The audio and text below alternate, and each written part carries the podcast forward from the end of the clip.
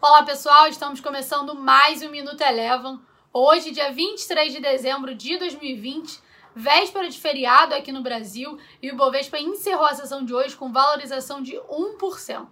Os bancos e a Petrobras, que têm peso relevante dentro do índice Bovespa, contribuíram para esse dia de alta hoje. A Petrobras subiu acompanhando a valorização do petróleo. O petróleo Brent hoje subiu em torno de 2,5%.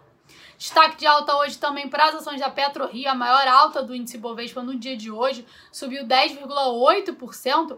Além do desempenho positivo do petróleo, as ações da companhia ainda repercutem um, acordo que foi assinado para renegociação de um financiamento. Já nos Estados Unidos, as bolsas encerraram a sessão sem o viés único.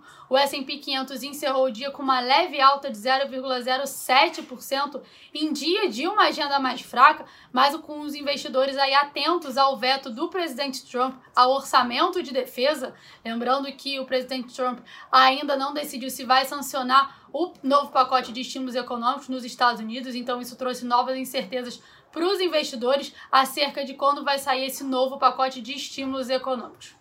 Passando agora para o dólar, o dólar frente ao real teve mais uma sessão de valorização, terceiro pregão consecutivo de ganhos aqui no Brasil, encerrou o dia de hoje cotado a R$ 5,20, com alta aproximada de 0,7%, destoando aí do movimento do dólar index no dia de hoje. O Minuto Eleven de hoje fica por aqui. Se você quiser ter acesso a mais conteúdos como esse, inscreva-se em nosso site www.elevafinancial.com e siga a Eleven também nas redes sociais. Eu sou a Jéssica Feitosa e eu te espero no próximo Minuto Eleven.